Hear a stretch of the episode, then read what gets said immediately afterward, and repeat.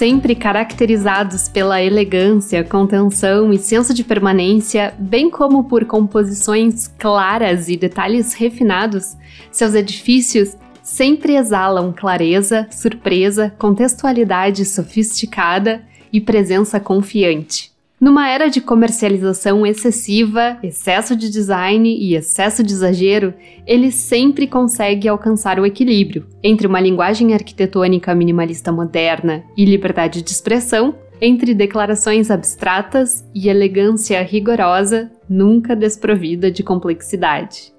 Essa foi a citação do júri do Prêmio Pritzker de 2023. Nesse ano, o vencedor foi o britânico David Chipperfield, para quem quer saber mais sobre ele, este episódio vai contar detalhes sobre a sua história e a sua obra.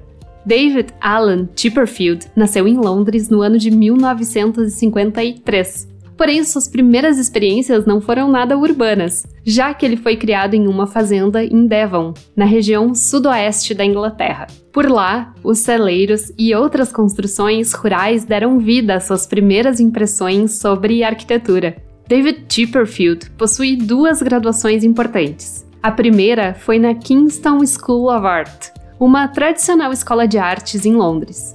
O seu segundo título foi na Architectural Association School of Architecture, também em Londres. O início da trajetória profissional de David Chipperfield impressiona. Ele trabalhou com alguns dos mais notáveis arquitetos ingleses, incluindo Norman Foster e Richard Rogers. Depois dessas experiências, ele inaugurou em 1985 o seu próprio escritório, o David Chipperfield Architects. Nos primeiros anos, o escritório se concentrou na área de design de interiores comerciais. Um dos primeiros projetos foi para uma loja em Londres para o designer de moda japonês Issei Miyake. Também muito cedo ele teve a oportunidade de realizar projetos de interiores de lojas em Paris, Tóquio e Nova York. Assim, em breve, a reputação que ele vinha construindo abriu portas para novos projetos de novas escalas e novos usos. Em 1987, por exemplo, ele foi chamado para projetar o Museu Goto, em Tóquio, dentre outras encomendas de projeto no Japão.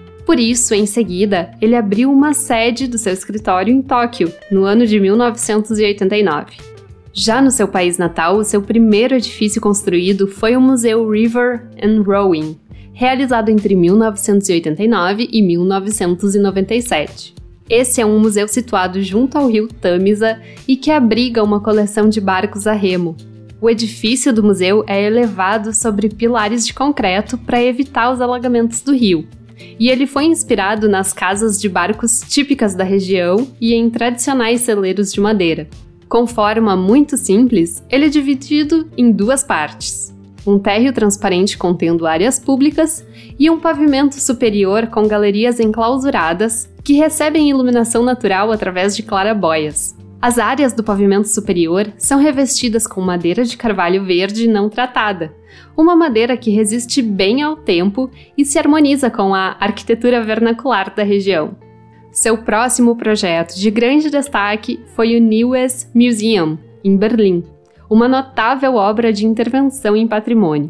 O prédio original havia sido construído entre 1841 e 1859, mas durante a Segunda Guerra Mundial ele foi deixado praticamente em ruínas devido aos bombardeios.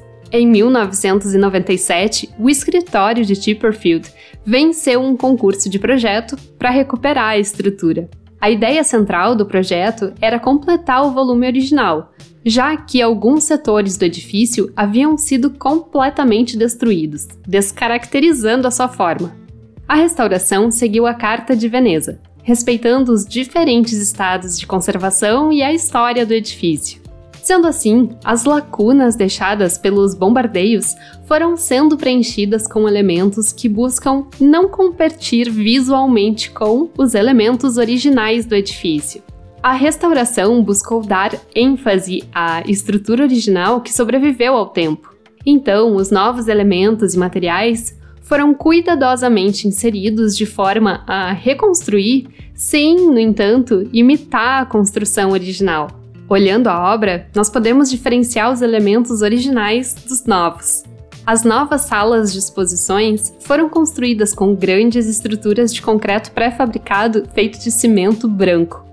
Com o concreto de cimento branco, também foi reconstruída a escada central do edifício, que remete à forma da escadaria original, que havia sido parcialmente destruída, sem, no entanto, fazer uma cópia dela.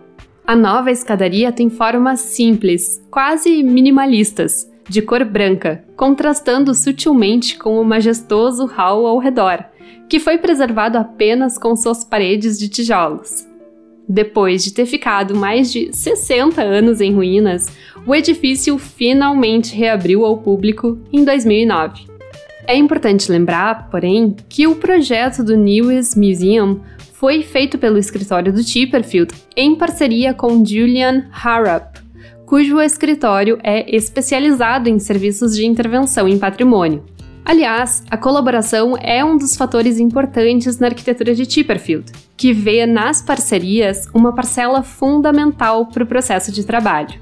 Ele vê a arquitetura como um processo colaborativo, que depende da qualidade de trabalho das pessoas que fazem parte dele.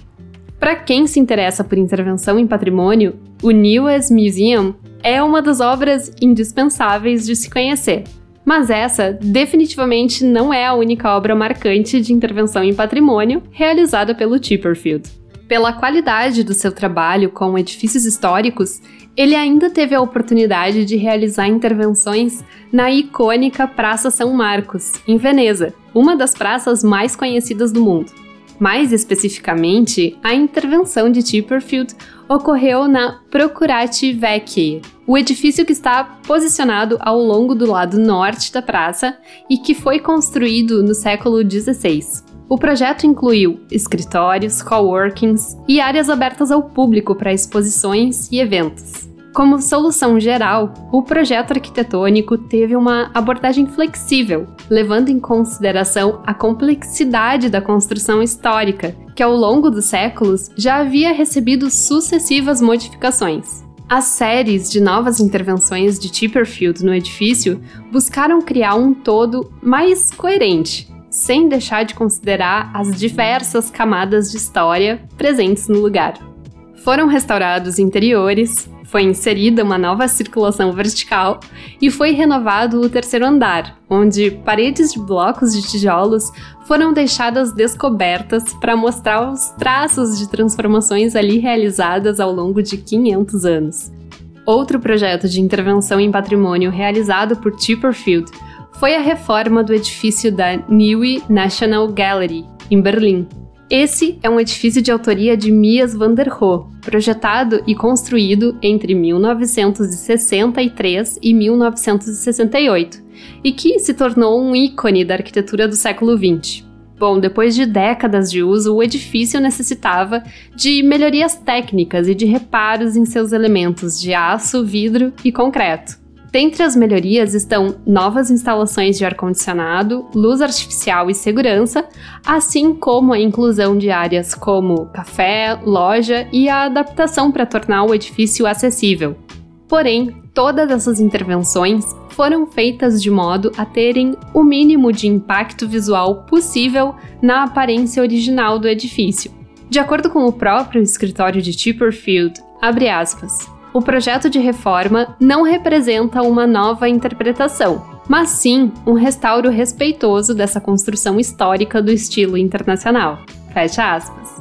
Pelo tempo que essa obra levou para ficar pronta, podemos imaginar a complexidade de intervir em um edifício moderno tão icônico.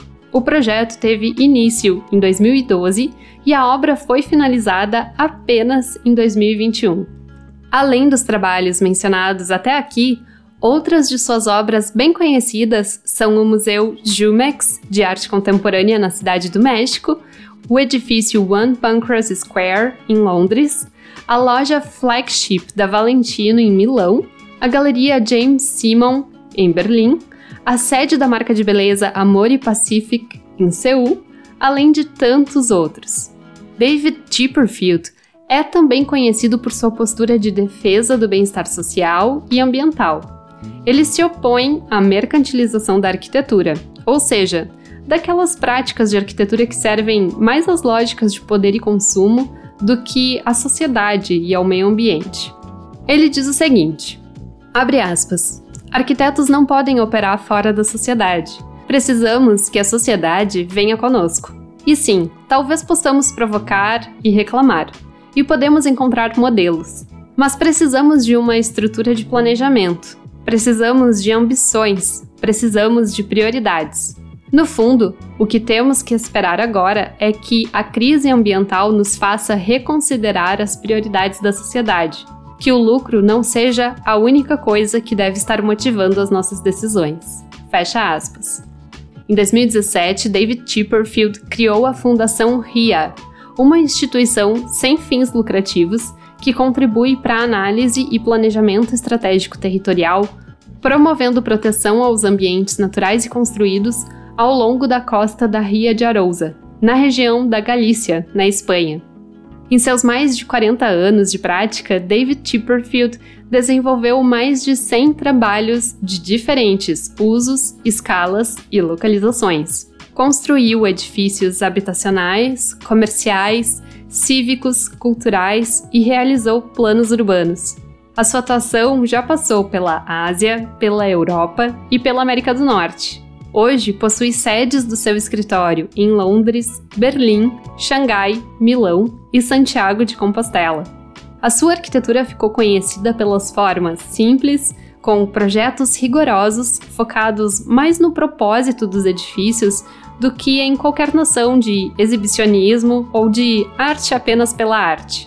De acordo com o júri do Prêmio Pritzker, a arquitetura de Chipperfield evita movimentos desnecessários. O arquiteto demonstra nas suas obras preocupações com a técnica, a cultura, a sustentabilidade, a estética, o patrimônio e a sociedade.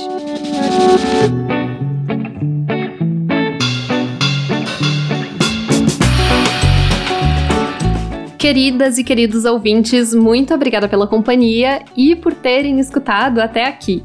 Meu nome é Temis da Silva e você acabou de ouvir o episódio do Arquitetura Objetiva sobre David Chipperfield.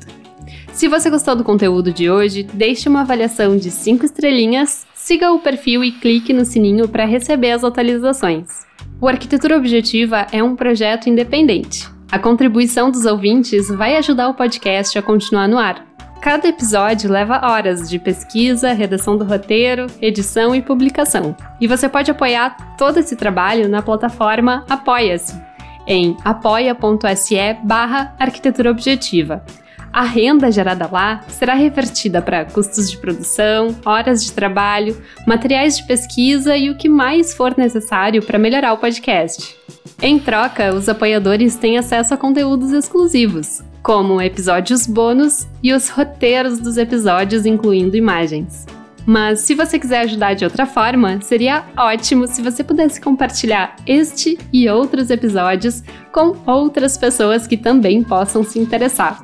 Para me enviar sugestões, dúvidas ou somente para me mandar um alô, envie uma mensagem pelo Instagram ou então pelo e-mail arqueobjetivapodcast@gmail.com. Lembrando também que lá no Instagram e no Pinterest eu também sempre posto alguns conteúdos complementares, então nos siga para acompanhar as novidades. Muito obrigada e até a semana que vem!